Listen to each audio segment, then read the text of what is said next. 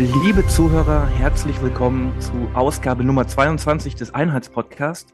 Mein Name ist Sven Breyer und wie immer an meiner Seite ist der liebe Aaron Moorhoff. Aaron, sei gegrüßt. Ja, hi Sven. Äh, wir wollen uns heute mal dem Thema Spiritualität und Religionen beziehungsweise Ersatzreligionen widmen. Und dazu haben wir heute einen ganz prominenten Gast eingeladen und wir freuen uns, dass das heute geklappt hat.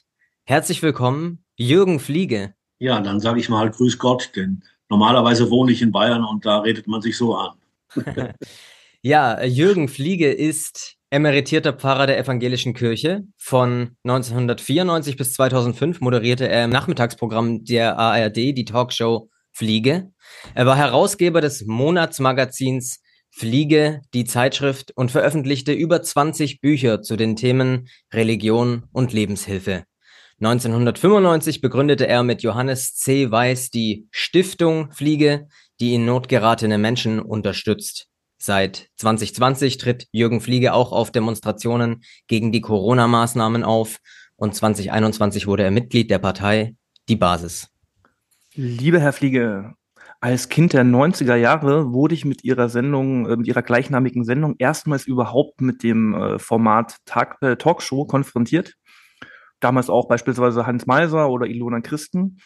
Und mich würde mal interessieren, ob Sie über die Entwicklung seit damals, äh, die meines Erachtens äh, durch deutlich mehr Besonnenheit äh, geprägt war, im Vergleich zu heutigen Formaten wie Markus Lanz oder Anne Will, konnte man das damals absehen oder, oder sind Sie sehr enttäuscht über die Entwicklung der, der Talkshows in den öffentlich-rechtlichen Medien? Also ich meine so vier, vier Leute, die eine Meinung haben oder, oder äh, alle gegen ein. Wie, wie sehen Sie das? Wie schätzen Sie das heute ein? Oder diese Entwicklung, sage ich mal, in den letzten 20, 25 äh, Jahren in den deutschen Talkshows?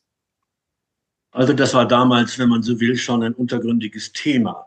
Ähm, also einerseits konnte ich nicht, äh, selbstverständlich nicht wählen, welches Thema ich haben wollte, nur nach meiner Pfeife zu tanzen, sondern da sprach der Programmdirektor des Bayerischen Rundfunks ein entscheidendes Wörtlein mit und ich musste jede Sendung, die ich machte, in der Planung ihm vorlegen, damit ich ein Okay bekam oder nicht. Also das ist relativ noch normal, dass man sagt, okay, ich sage, das und das will ich machen und der Programmdirektor sagt yes or no. Aber damals fiel schon auf, dass in diesen täglichen Talkshows gar nicht mehr journalistisch gearbeitet wurde. Das heißt, wir suchen zu einem bestimmten Thema Gäste in Deutschland oder weltweit, sondern man fing an, diese Realität sozusagen selber zu zeichnen, sagen, wir wollen eine Sendung machen und wir laden dazu Schauspieler ein und der eine spielt den ermordeten Vater oder sonst was ähnliches und die treten dann als Geister in der Sendung auf. Das war bei Hans Meiser und Co. gang und gäbe, als ich anfing, dass man nicht mehr die Welt, die es gibt, ablichtete oder ins Gespräch brachte, sondern eine erfundene. Und zusätzlich wegen der Einschaltquote darauf gedrängt hat, dass die Leute sich möglichst kloppen. Also im wahrsten Sinne des Wortes, das Format kam ja aus Amerika, Springer etc. Und die kloppten sich wirklich so wie heutzutage äh, die Mitglieder des Sommerhauses bei RTL. Also das kam in den 90er Jahren längst schon als Herausforderung auf uns zu und da und dort. Auch mir ist passiert, dass Leute mit einer Biografie, die gar nicht stimmte, unbedingt ins Fernsehen wollten und wir nicht genug recherchiert haben, ob diese Geschichte überhaupt stimmte. Das ist mir bei 2000 Sendungen zweimal passiert. Also da kam langsam die Realität unter die Räder der, äh, der, der Quote, wenn man so will. Und wenn man dann Kritik äußerte, dann konnte man auch erleben, dass die Fernsehbüros sagen, pass mal auf, wenn du Kritik an ARD, diesem Arbeitgeber, äh, äh, Kritik hast, dann musst du wissen, dass du die Hand weißt, die dich füttert. Und deswegen bin ich auch zweimal ähm, gefeuert worden. Das ist Ihnen als Fernsehzuschauer nicht aufgefallen. Aber ich habe hinter den Kulissen kritisiert, so geht es nicht, etc., etc., etc., weil da spielt ihr ein doppeltes Spiel und da lügt ihr. Ähm, und dann bin ich gefeuert worden. Tatsächlich mit dem Satz, die Hand, die einen füttert, Herr Fliege, die beißt man nicht. Kritik in meinem Hause will ich nicht, findet nicht statt, gehen Sie nach Hause zu Ihrer Frau und zu Ihren Kindern. Das ist ein paar Mal passiert. Ja, interessant. Danke für die Einschätzung und, und äh, ich bin da wirklich äh, sehr froh, dass wir bei Manova keine Vorgaben haben, uns die Gäste selber aussuchen können und vor allem auch äh, die Themen. Aber ich hätte nicht gedacht, dass es eben damals schon äh, so äh, so, so war. Ähm, dennoch, wie gesagt, ich habe da damals.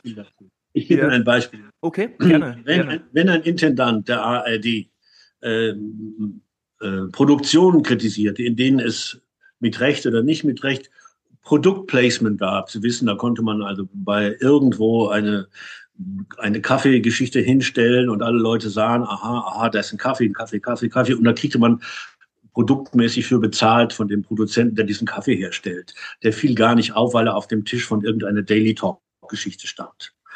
Ähm, und das kann man kritisieren und ist auch kritisiert worden. Aber wenn derselbe Intendant hingeht und sagt, ähm, ich feiere meinen 60. Geburtstag in einem Grand Hotel, äh, wo ich normal meine Toursendungen aufnehme und man weiß nicht, ob er dafür überhaupt bezahlen muss, dass er da seinen 60. Geburtstag feiert. Und wenn Sie das anfragen, dann sind Sie ein Nestbeschmutzer und das ist mir passiert. Und schon wieder bin ich gefeuert worden. Mhm. Interessant, interessant. Das sind Heldengeschichten. Ja, ja. Mhm. Äh, mir ist aber auch aufgefallen, bereits damals war ja Religion, Spiritualität und, und generell auch äh, Zugehörigkeit zu verschiedenen Gruppen äh, ein großes Thema in ihrer Sendung. Vor allem aber ja. natürlich mit Blick auf das Christentum. Und äh, uns ist natürlich aufgefallen, heute geht es ja fast gar nicht mehr um Religion äh, in den öffentlich-rechtlichen Medien.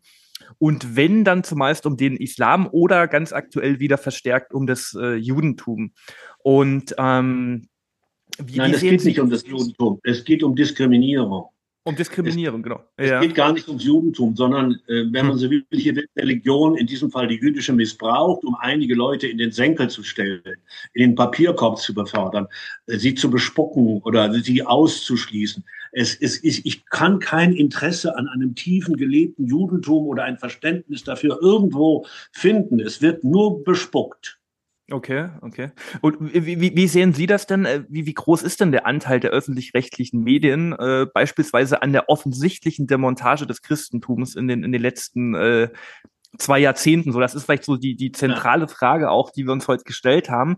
Äh, und, und wie groß ist der, der Anteil äh, von ARD, ZDF an, an dem Aufbau von Ersatzreligionen, wie beispielsweise Corona oder Klimakrise? Wie, wie, wie sehen Sie das?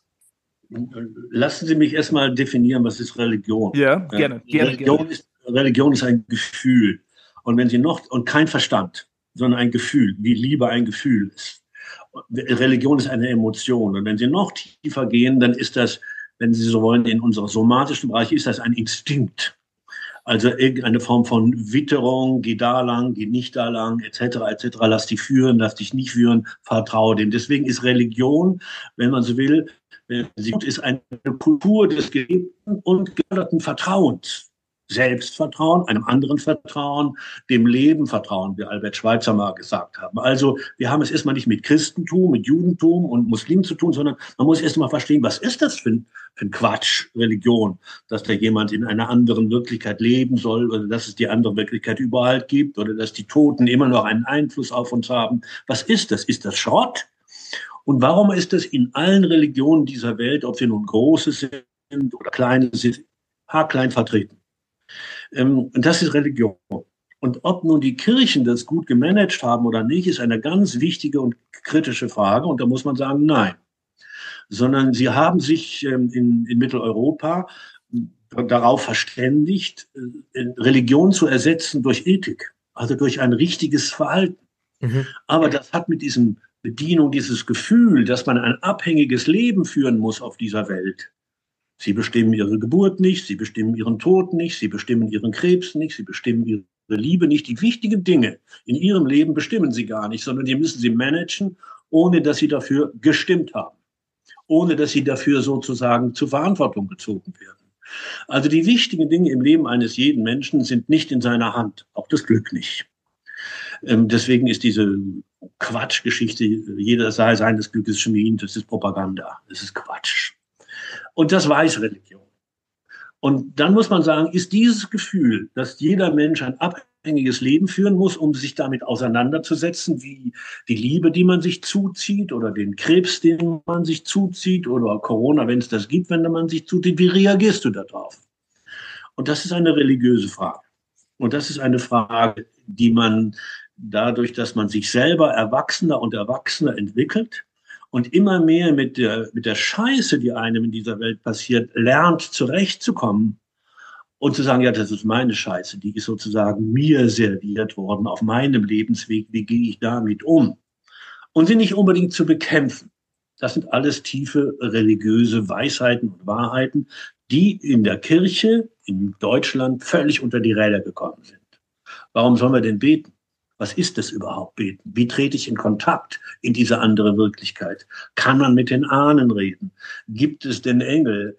Ähm, was ist das für ein Gefühl, wenn ich am Meer entlang gehe und spüre, dass ich ein ganz kleiner Wicht bin? Was ist das für ein Gefühl, wenn ich in die Berge gehe und spüre, mein Ego wird so klein, wie es gar nicht kleiner werden kann, wenn ich diese Berge sehe, wenn ich den Sonnenaufgang mhm. sehe. Das ist mhm. Religion. Mhm. Und diese Gefühle sind von den Kirchen nicht bedient worden, sondern sie hat sich zu einer Feuilleton-Veranstaltung mittelalterlicher Theologie äh, eindampfen lassen. Sie ist nicht mit der Zeit gegangen, weil sie dachte, der Zeitgeist frisst sie auf. Das kann man an den Liedern sehen, die wir da singen. Die sind drei, vier oder 500 Jahre alt und kein einziges, kein einziger Schlager ist dabei. Also ich hätte ganz gerne aus dem Osten die Hymne mitgenommen, über sieben Brücken musst du gehen. Das ist ein spirituelles Lied, denn es erzählt davon, dass du sterben musst und immer wieder sterben musst und auferstehen kannst. Das hätte ich gerne als Kirchenlied und viele andere mehr. Hinterm Horizont geht's weiter. Hätte ich gerne ins Gesangbuch reingenommen. Nur mal als Beispiel. Das ist völlig versagt worden. Die Leute sind aus den Kirchen herausgegangen, weil sie nicht gesehen haben, dass da ihr Leben stattfindet, sondern sie wurden immer auf einen Volkshochschulkursus mitgenommen und sollten sich um irgendeinen Propheten aus dem Alten Testament versammeln. Geht nicht, funktioniert nicht. Ja, und da die Kirchen vertreten sind als kulturleistende Nummer eins in Deutschland, haben sie auch Sitz und Stimme in den Fernsehgremien. Mhm. Und alle anderen Gremien haben sich vor den Kirchenvertretern immer gefürchtet, denn die waren die konservativsten. Gewerkschaften und Kirchen haben bestimmt, was im deutschen Fernsehen stattfand oder nicht stattfand. Und die haben sich zum Beispiel, als Flieger auf einmal auftrat, nicht als Kirchenpfarrer, sondern als Unterhaltungsmensch, heftigst dagegen gewehrt, dass sie Konkurrenz bekommen von einem in Anführungszeichen erfolgreichen No-Name im ersten Programm. So gesehen haben die, die Fernsehanstalten nicht dazu beigetragen, dass äh, das Christentum verschwindet, sondern sie waren nur ein deutliches Zeichen dafür. Die Kirchen haben das Wort zum Sonntag nicht verändert, sondern es wird immer noch ähnlich erzählt wie vor 50 Jahren auch. Und neue Formen von Spiritualität sind im deutschen Fernsehen nicht aufgetaucht. Das kann man den ARD und ZDF-Leuten nicht in die Schuhe schieben, sondern da muss die Kirche sich selber fragen, ist euch nichts eingefallen? Gibt es nur Gottesdienste von irgendwoher, die uns nichts bringen, wo man sogar im Fernsehen sehen kann, dass die Kirche gar nicht voll ist? Wie soll ich denn eine Kirche für voll nehmen, die leer ist? Also das kann ich ja nicht machen. Und all das kann man den Fernsehanstalten und den Rundfunkanstalten nicht in die Schuhe schieben. Das muss man zurückführen zu einer Kirche, die sich nicht ändern kann und nicht ändern wollte. Und jetzt steht sie gerade heute, wenn man so will, an der Klippe, wenn man sehen kann, vor dem Weihnachtsfest, wie viele Leute gehen die da noch hin? Denn letztes Jahr sind ja wieder eine Million Leute gegangen und jedes Jahr eine Million. Das dauert nicht mehr lange, da steht hier an der Klippe.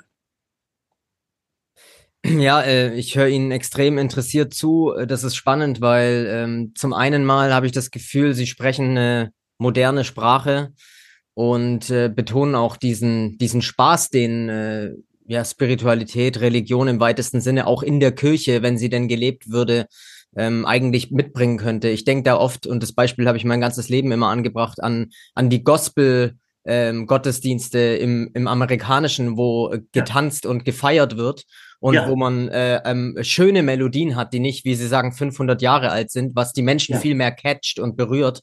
Ähm, das ist also so Weihnachts- Gottesdienste, das ist das Einzige, was ich in meinem Leben überhaupt je besucht habe. Da äh, ja. traut sich immer gar niemand überhaupt den ersten Ton anzustimmen, weil er nur einmal im Jahr singt und dann vor allem so ein ja. altes Lied. dann ja. Äh, und wenn dann die Leute wirklich Stille Nacht singen wollen, weil das in ihnen tiefe Kindheitserinnerungen aufrüttelt, die sie auch einmal im Jahr spüren wollen. Einmal im Jahr möchte jeder Mensch mal nach Hause kommen, zu sich kommen. Mhm. Und zu sich kommen heißt immer in die eigene Kindheit gehen, in die eigene Biografie gehen und die eigene Biografie und die eigenen Wunden und die eigene Sehnsucht zu spüren, die da und dort nicht verwirklicht werden konnte, etc., etc., etc. Da sagt dann der Pfarrer, so ein Scheiß wie Stille Nacht singe ich nicht, oder lasse ich nicht singen, das ist ja nur Kindheitserinnerung. Das heißt, Menschen mit ihrer seelischen Last werden gar nicht wahrgenommen, da und dort in, diesen, in, in den Kirchen. Also da gibt es eine Diastase, die so ohne weiteres nicht mehr zu überspringen ist. Fernsehtechnisch kann ich sagen, wie würde denn Kirche von heute aussehen? Natürlich würde sie aussehen ähm, wie eine Live-Sendung, in, in der Musik gespielt wird. Gerade habe ich gesagt, über sieben Brücken musst du gehen, natürlich mhm. live. Ähm, meinetwegen kann Peter Maffay da singen oder wer auch immer. Oder die Band aus dem Osten, die es sozusagen ja in, äh, erfunden hat. Hm, aber dann will ich eine Biografie hören, wo diese Geschichte vorkommt. Über sieben Brücken musst du gehen. Und da wird ein Mensch eingeladen, der diese Geschichte erzählen kann. Und dann singt die Gemeinde mit. Über sieben Brücken musst du gehen. Und in diesem Augenblick wird dieses Gesang zu, dieser Gesang zu einer Wolke, der den, der diese Geschichte erlebt hat, trägt. Ja, sagen die Menschen, so ist es. Und wir streicheln dich mit unserem Gesang und wir lieben dich mit unserem Gesang und wir nehmen dich in unsere Herdenmitte auf. Du bist wichtig, es ist deine Biografie. Und anschließend sagt der Moderator, so Leute, und jetzt ruft man diese Telefonnummer an. Und wenn er da anruft, gibt's 10 Euro für XY, denn denen müssen wir helfen. Mhm so wie bei, wie bei Günther Jach auch, dass sie anrufen können ähm, und dann gibt und dann werden die Anrufe gesammelt und da passen Tausende von Euros auf einmal in ein einziges Portemonnaie. Also nur mal skizziert, Kirche kann völlig anderes aussehen im Radio und im Fernsehen, als es das im Augenblick tut. Aber sie sind nicht in der Lage, sich zu reformieren. Und das spiegelt, wenn man so will, Fernsehen und Radio eins zu eins. Da ist nicht mehr viel zu holen. Ja, finde ich super. Äh, sieben Brücken, über sieben Brücken musst du gehen. Von, von Karat äh, ist das. Äh, hätte ich auch ja, gerne genau. in der Kirche, in der Kirche gehört. Ähm, mir fällt allerdings auf, also wenn wir auch bei, bei, beim Thema Osten sind oder, oder Ostdeutschland oder, oder generell eben äh, bei den Kirchen von heute. Ich war, ich war neulich in Dresden, äh, auch an an der Frauenkirche und da ist mir ein riesiges Plakat aufgefallen. Ich habe jetzt nicht mehr den genauen Text im Kopf, aber da stand auf jeden Fall äh, dran, äh, wir, wir müssen jetzt das Klima retten, äh, wir haben keine Zeit mehr. Wirklich ein riesiges ja. Plakat an der Frauenkirche in Dresden. Und ich dachte mir, mein Gott, was, was, warum lasst ihr euch auf diesen äh, Zeitgeist ein? Was soll das eigentlich? Und, und wie sehen Sie das, Herr Fliege? Äh, sind die äh, Kirchen äh, Teil dieses Zeitgeistes oder übernehmen sie ihn einfach, weil sie vielleicht Angst davor haben, ähm, ihr, ihr, ihr eigenes Ding durchzuziehen. Wie sehen Sie das? Ja, ich habe ja sogar gesehen, Weiland, dass vor der Frauenkirche ähm, äh, Impfzentrumsschilder standen etc. Das hat alles denselben Grund. Die Kirche hat ihre Mitte verloren und die Mitte war ja, uns und alle Menschen vertraut zu machen, dass wir ein gesegnetes Leben führen können, wenn wir uns verhalten wie ein Kind, das Gottvertrauen hat, das Vertrauen in sich selbst hat, zu sich kommen kann, in der Partnerschaft lernt, wie man mit Konflikten umgehen kann, dem Nächsten beistehen etc. und aufs Ganze gesehen darauf vertraut, dass Gott schon weiß, was gut für einen ist. Das sind komische Sachen, aber das ist Religion. Das haben wir nicht gelieferte Kirchen und stattdessen sind sie auf ein Ersatzspielfeld gewandert, nämlich auf das Feld von Moral und Ethik und so sollst du leben und so musst du dich verhalten. Das ist völlig ohne Spiritualität. Das ist nichts anderes als schwarze Pädagogik, als ein Lehrer, der sagt, das musst du tun und wenn du das nicht tust, ist sozusagen dein Leben und das Leben aller anderen in der Solidarität verloren. Da hat sich die Kirche tatsächlich der Strömungen bemächtigt, die in der Mehrheit in der Bevölkerung sozusagen ein positives Echo haben. Woran liegt das? Das ist erstmal Gesundheit. Denn Gesundheit ist nichts anderes sozusagen als die gelebte Angst vor dem Tod. Ich will gesund bleiben, damit ich lange lebe.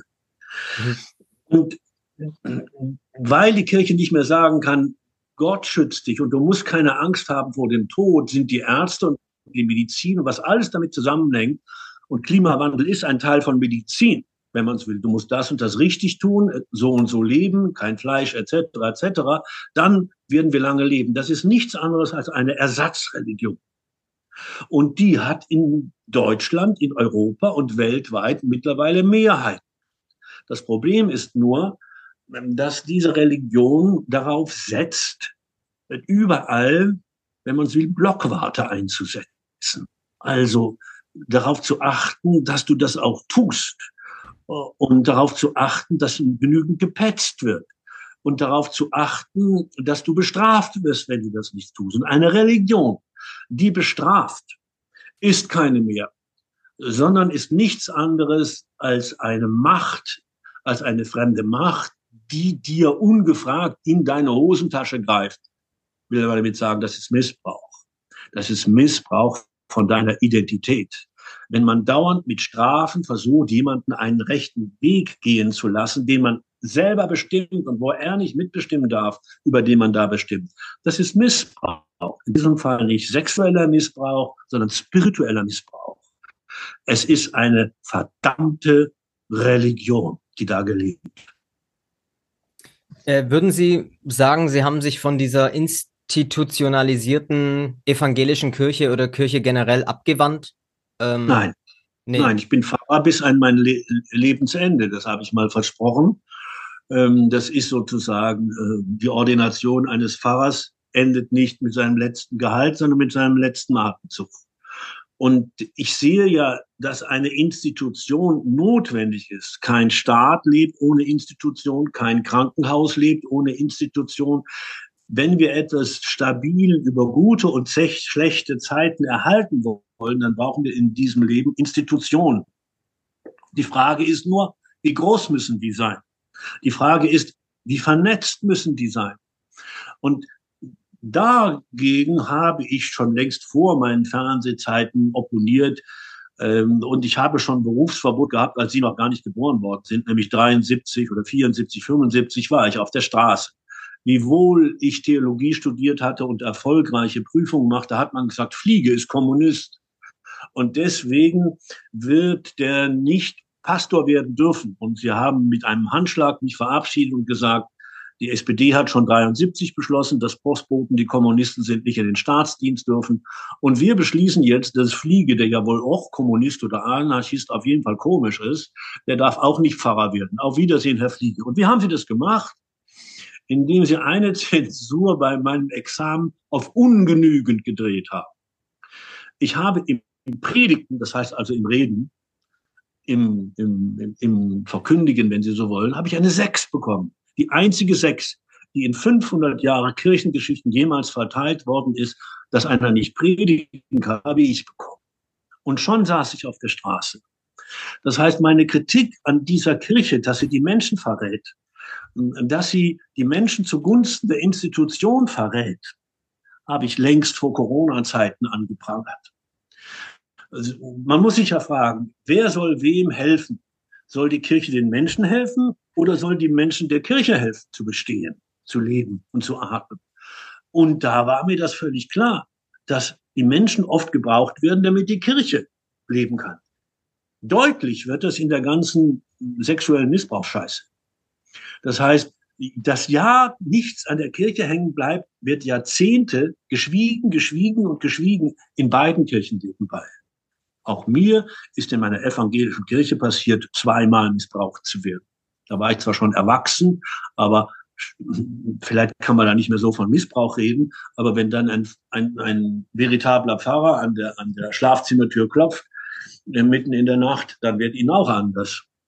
Also das habe ich längst erlebt. Und als 14-Jähriger äh, in evangelischen Zeltlagern äh, habe ich längst erlebt, dass Jugendgruppenleiter zu ihnen in den Schlafsack kriechen wollten. Das ist alles, alles passiert. Trotzdem bin ich, wie Sie spüren, ein begeisterter Seelsorger. Und ich sage, ihr lieben Leute, ihr werdet nur glücklich, wirklich nur glücklich, wenn ihr nicht nur die Horizontale des Lebens seht, sondern auch die Vertikale. Beschäftigt euch mit euren Eltern und Großeltern etc. Das tut ihr doch sowieso. Ihr sagt doch die ganze Zeit, wenn das meine Mutter sehen könnte, wenn das mein Vater wüsste, wenn der Großvater, von dem bekomme ich das und das und die Großmutter halte ich in Ehren deswegen. Das macht ihr doch. Und wenn ihr diese Wurzeln nicht habt, die viel weiter gehen als eure Großeltern, dann werdet ihr von jedem Wind, von jedem Gegenwind aus euren Schuhen geblasen. Wenn ihr nicht wisst, dass ihr geborgen seid in der Identität, so zu sein wie kein anderer Mensch auf Erden, dann werdet ihr jede Scheißideologie in euren Köpfen Platz einräumen, weil ihr habt nicht genug Selbstvertrauen gesammelt, ja. dass ihr von diesem Kosmos gesehen, geliebt und gebraucht Herr Fliege, ähm, eine kurze Nachfrage äh, von meiner Seite. Ich, ich fand es ja interessant, dass man Sie, das wusste ich tatsächlich nicht, äh, dass man ihn äh, Sie für einen Kommunisten oder Anarchisten äh, vor, vorgehalten hat. Und ich meine, Kommunismus ist ja äh, auch sowas wie eine, wie eine, wie eine Ersatzreligion. Mich würde mal interessieren, ja. wie, wie, wie die Leute damals äh, konkret darauf äh, gekommen sind. So, ich meine, ich, ich sehe natürlich schon, was das Soziale angeht, äh, kann man natürlich zwischen, äh, zwischen dem Christentum und Kommunismus gibt es da sicher Überschneidungen. Äh, aber mich würde mal interessieren, was man Ihnen da so konkret, äh, wenn Sie es uns erzählen wollen, äh, vorgeworfen hat, äh, was an diesem Vorwurf denn, denn dran war, also wie, wie, wie der konstruiert wurde. Das würde mich mal interessieren. Das ist ja eine Geschichte, die, weiß ich, 50 Jahre her ist. Ja, das ist die 50 Jahre her. Aber damals haben äh, Kommilitone und ich die Kirche damals schon kritisiert im Umgang zum Beispiel mit Sexualität im Umgang mit Ehrlichkeit etc. etc. etc. Und da damals äh, in Deutschland sozusagen was heute Antisemit ist, war damals, der ist Kommunist, der soll er nach drüben gehen. Man sucht in solchen Fällen immer nach Labels, nach, äh, nach, nach, nach Schimpfworten und sowas, Leute auszugrenzen. Ich war in diesem Sinne nie Kommunist, ich war in diesem Sinne nie Anarchist, habe viel zu wenig gelesen und viel zu wenig gewusst, habe erst mit über 20 Jahren gemerkt, dass hinter Berlin noch die Welt viel weiter geht. Äh, ich habe kein slawische Kenntnis, ich habe nichts. Ich habe immer gedacht, Berlin ist die, äh, die Westgrenze und habe nach Amerika geguckt. Also das sind Dinge, die mir erst später aufgegangen sind. Und deswegen ist das Schimpfwort Kommunist damals nur ein Schimpfwort gewesen, wie heute Antisemit. Jeder hat es gebraucht und jeder hat gedacht, er wüsste, was das ist, aber keine Sau weiß, was es ist. Aber ich war weg vom Fenster. Ich habe dann ein Jahr lang gebraucht, um Mehrheiten in den Kirchen zu sammeln, die gesagt haben, dieser Beschluss der obersten Kirchenbehörde, den müssen wir rückgängig machen. Während dieser Zeit habe ich Lastwagen gefahren. Fahrer und Pfarrer ist ja nur eine orthografische Geschichte, die man ein bisschen ausdehnen kann. Und damals chilenische Flüchtlinge geholfen, nach Argentinien zu fliehen, weil damals Pinochet äh, an die Macht kam. Das war so meine Zwischenzeit. Aber das war mein erstes Berufsverbot. Und das ist mir in den Fernsehzeiten ein paar Mal passiert, gekündigt zu werden. Und nur dadurch, dass man wieder Mehrheiten versucht äh, hinzukriegen durch Telefonate und, und, und auf dem Sender geblieben. Also ich will mal noch eine kleine persönliche Anekdote reinstreuen, weil das bestimmt für Sie auch interessant ist. Ich habe nämlich als Masterstudiengang einen Studiengang namens Medienethik Religion in Erlangen studiert. Der ging hervor aus dem Studiengang christliche Publizistik und der wurde ursprünglich mal ins bei Johanna Haberer. Ja, richtig. Bei Johanna Haberer ähm, will ich aber kein weiteres Wort drüber verlieren. Das könnte schlecht für mich ausgehen. Und äh, ich, ich will aber nur sagen, das ist interessant, weil das, äh, der Studiengang wurde ursprünglich mal ins Leben gerufen, um Menschen auszubilden, die eigentlich Theologen werden wollten, aber die auch vor der Kamera stehen können. Also die ein bisschen telegener ja. Ähm, ja. daherkommen. Man hat ja. gemerkt, dass äh, mit dem Aufkommen des Radios und spätestens in den 50er, 60er Jahren des Fernsehens die Menschen sich von der Kirche abkehren und vor ihren Fernsehgeräten sitzen und dass man sie anders erreichen muss. Ja. Und äh, als ich das 2016 angefangen habe ähm, und da meinen Abschluss gemacht habe, hätte ich natürlich nicht gedacht, dass ich irgendwann mal mit Jürgen Fliege spreche, weil sie haben das ja auf eine gewisse Art und Weise ähm, dann genauso praktiziert und heute auch ein paar Mal davon gesprochen, diesen, ich sag jetzt einfach mal, vielleicht widersprechen Sie mir da auch, aber dass man das Entertainment, das, was die Menschen begeistert und abholt, dass man das mit reinbringen muss in die Predigt? Oder, oder gebe ich das falsch wieder? Das ist ja so ein bisschen Ihr nee, Ansatz. Das geben Sie nicht falsch wieder. Im Übrigen hat Johanna Haber und ich, wir haben eine ganz lange Geschichte und, und die, die ist einfach in dem Satz zusammenzufassen, dass ich gesagt habe, Johanna, du bist immer noch von altem Schrot und Korn. Äh, du hast es noch nicht begriffen, du hast das noch nicht. Äh, du machst nur, wenn man so will, ähm, Zuckerguss und Sahne auf dem alten Brei. Aber du bist mhm. nicht tief genug darin zu sagen, nein, die, äh, alle diese Menschen, denen wir da begegnen, haben ein intensives Gottesverhältnis, nur ist das nicht kirchlich. Wir müssen es aus, auskratzen oder wir müssen es sozusagen anzünden. Also, das ist das eine. Das andere ist Entertainment. Ähm, we love to entertain you. Was heißt denn das eigentlich, Unterhalt?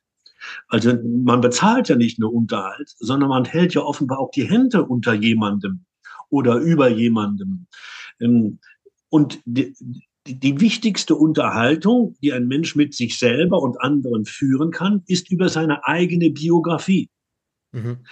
Ähm, und die sozusagen heraus zu kitzeln ist ein falsches Wort. Das hört sich so ein bisschen kapitalistisch geprägt an, dass man ein Geschäft machen könnte. Nein, ähm, sich dafür zu interessieren, ähm, ist doch sozusagen das Handwerk äh, eines spirituellen Menschen, der sagt, wir gehen jetzt so lange um deinen Scheiß herum, um deinen Schmerz, um eine Depression herum, bis wir das Loch finden, dass du tiefer gehen kannst. Und dass das nicht nur negativ ist, sondern jede Krise hat einen Hoffnungseingang. Und wir kümmern uns so lange herumgehend, wie wenn wir Ritter um ein Dornröschenschloss wären. Wir finden den Eingang. Und das ist Unterhaltung. Wir suchen die Lieder, die dich trösten. Das ist Unterhaltung. Wir, wir suchen die Reise, die du machen musst, die dich deinem Lebensziel näher bringt. Das ist Unterhaltung. Und deswegen ist das kein Kampfbegriff, Unterhaltung für mich, sondern es ist ein seelsorgerlicher Begriff. Wir müssen unterhaltend sein. Sonst sind wir gar nicht.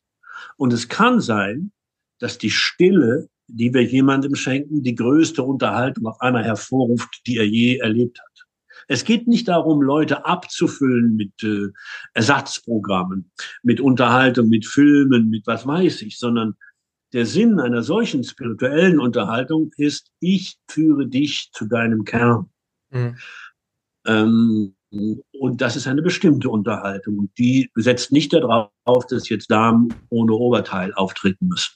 Mhm, mh. Gut, äh, nun aber wie organisieren Sie sich denn jetzt äh, in diesen Zeiten als gläubiger Christ, beziehungsweise welchen Rat haben Sie an Christen, die aber gleichzeitig Kritiker unseres aktuellen Zeitgeistes sind und sich da verloren fühlen und das Gefühl haben, keinen Anschluss in diesen klassischen Institutionen zu finden? Was bleibt da noch? Freikirchen? Oder weil ich meine, man, man geht irgendwo hin und dann wird man erstmal gebeten, seine Hände zu desinfizieren und äh, eine Maske zu tragen oder sowas. Da, da haben ja ganz viele Leute gesagt, ich habe für immer gebrochen mit dieser Institution. Ja, ja, haben sie. Aber das ist auch in Ordnung, wenn sie mit einer Institution brechen. Das Schwierige ist, der Staat ist auch eine Institution und damit zu brechen ist etwas komplizierter. Aber man kann ja mal üben, mit Institutionen zu brechen und zu gucken, wie es einem dann geht.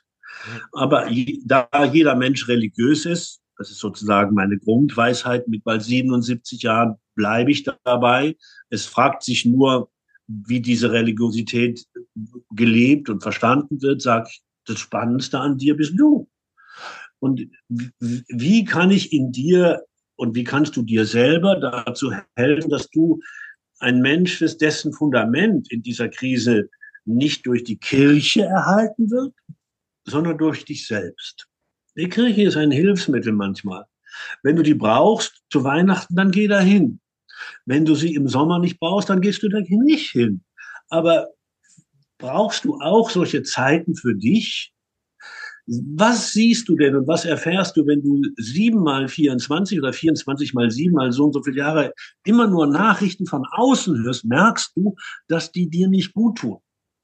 Spürst du, dass du wieder, lieber Gott selber, am siebten Tage keine Nachrichten hören solltest. Schabbat. Schluss mit dem Quatsch. Ich brauche jetzt Zeit für mich. Ich brauche jetzt Zeit eventuell sogar für meine Liebe, für meine Familie, etc., etc., etc. Du brauchst Zeit für dich. Und du brauchst Zeit, deine Fundamente wie ein Baum, die Wurzeln immer tiefer in die Erde zu treiben. Und du brauchst das Wissen des Baums, dass du nicht weglaufen kannst. Du denkst immer, du könntest weglaufen vor dir selber, vor deinem Leben, vor deiner Geburt, vor deinem Tod, vor deiner Liebe und deinem Schmerz kannst du nicht weglaufen. Willst du dich mal darum kümmern? Ich wüsste ein paar Tipps. Ich wüsste ein paar Geschichten, die dich spiegeln. Ich könnte dir ein paar Lieder liefern, die dich trösten. Ich könnte dir die Stille empfehlen, wo du nur atmest und auf einmal merkst, indem du dich atmend beobachtest, dass mehr und mehr Scheiße aus deinem Kopf weggeht. Ja.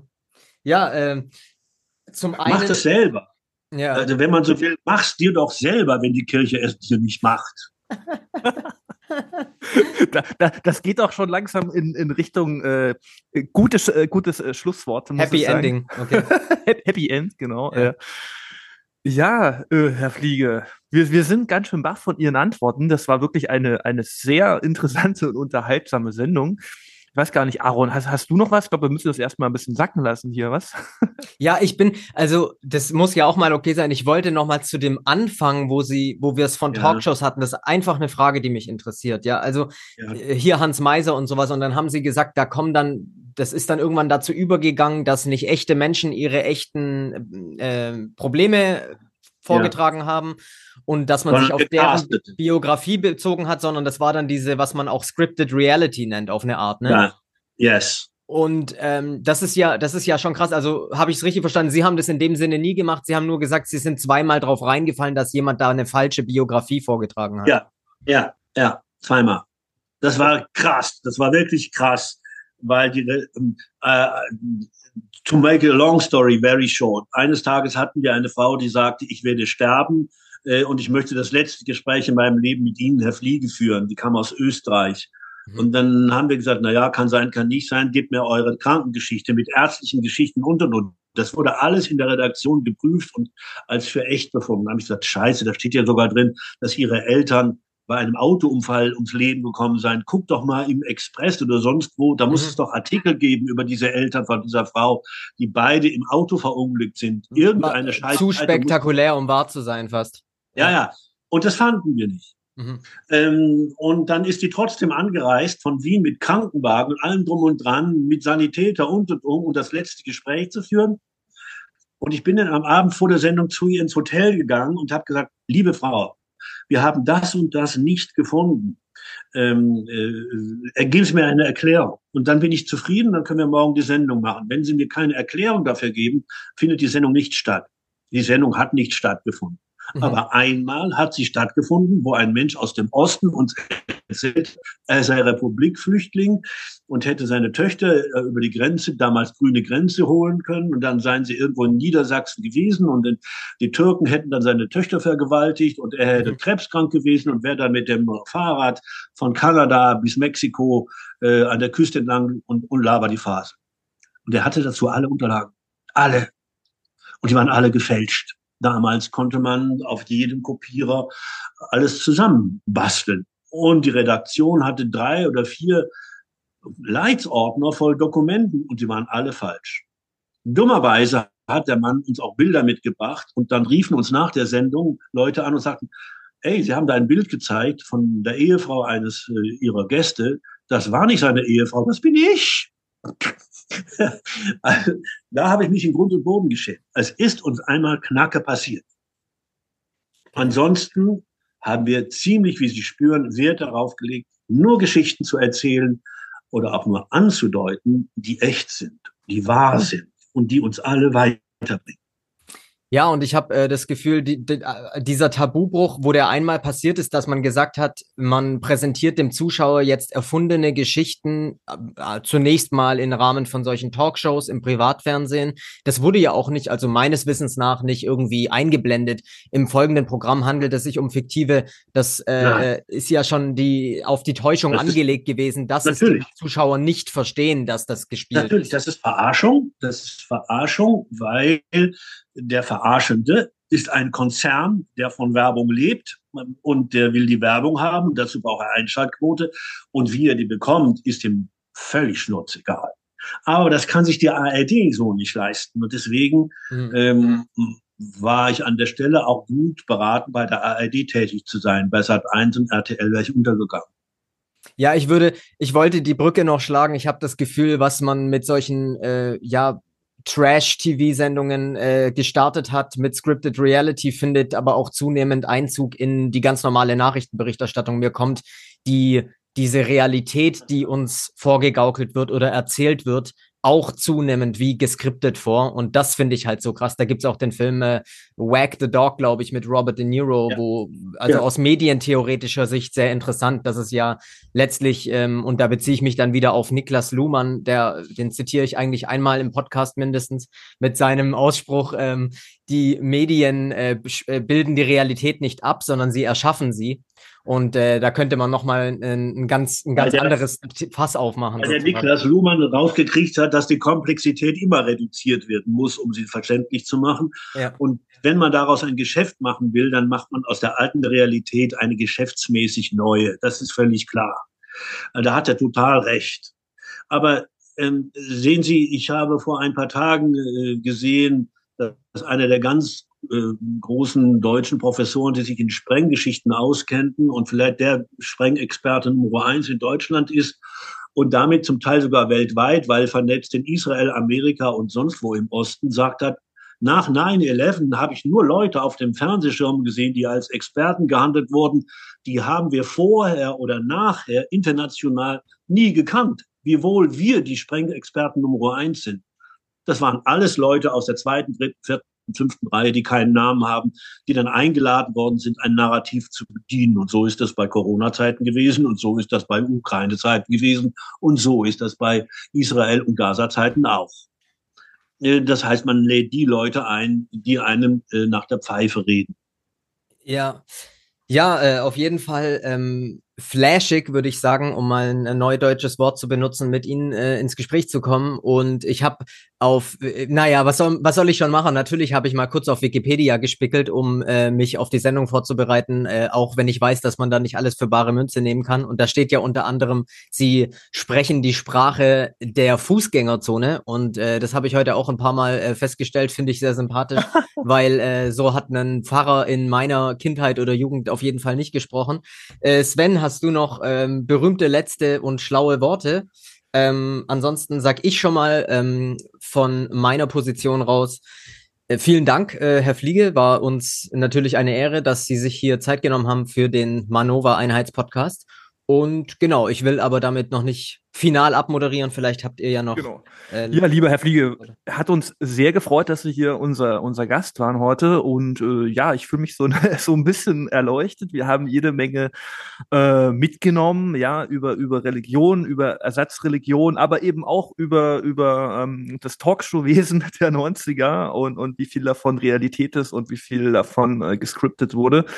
Und ähm, ja, schön, dass Sie bei uns waren heute und an die Zuhörer. Ähm, wir freuen uns schon auf die nächste Sendung, auf die nächsten beiden Sendungen. Das wird dann nämlich ein, ein äh, Special. Und äh, da könnt ihr euch schon mal äh, drauf freuen. Da haben wir dann gleich äh, mehrere Gäste in den nächsten äh, Podcasts. Ja. Vielen Dank und seien Sie gut beschützt. Oder im Fernsehen habe ich immer gesagt, passen Sie gut auf sich auf. Vielen, vielen ja, Dank, Herr Fliege. Das gilt auch für Sie. Passen Sie gut auf sich auf. Und ähm, wir wünschen eine schöne Restwoche. Alles Gute für Sie und vielleicht bis bald. Tschüss.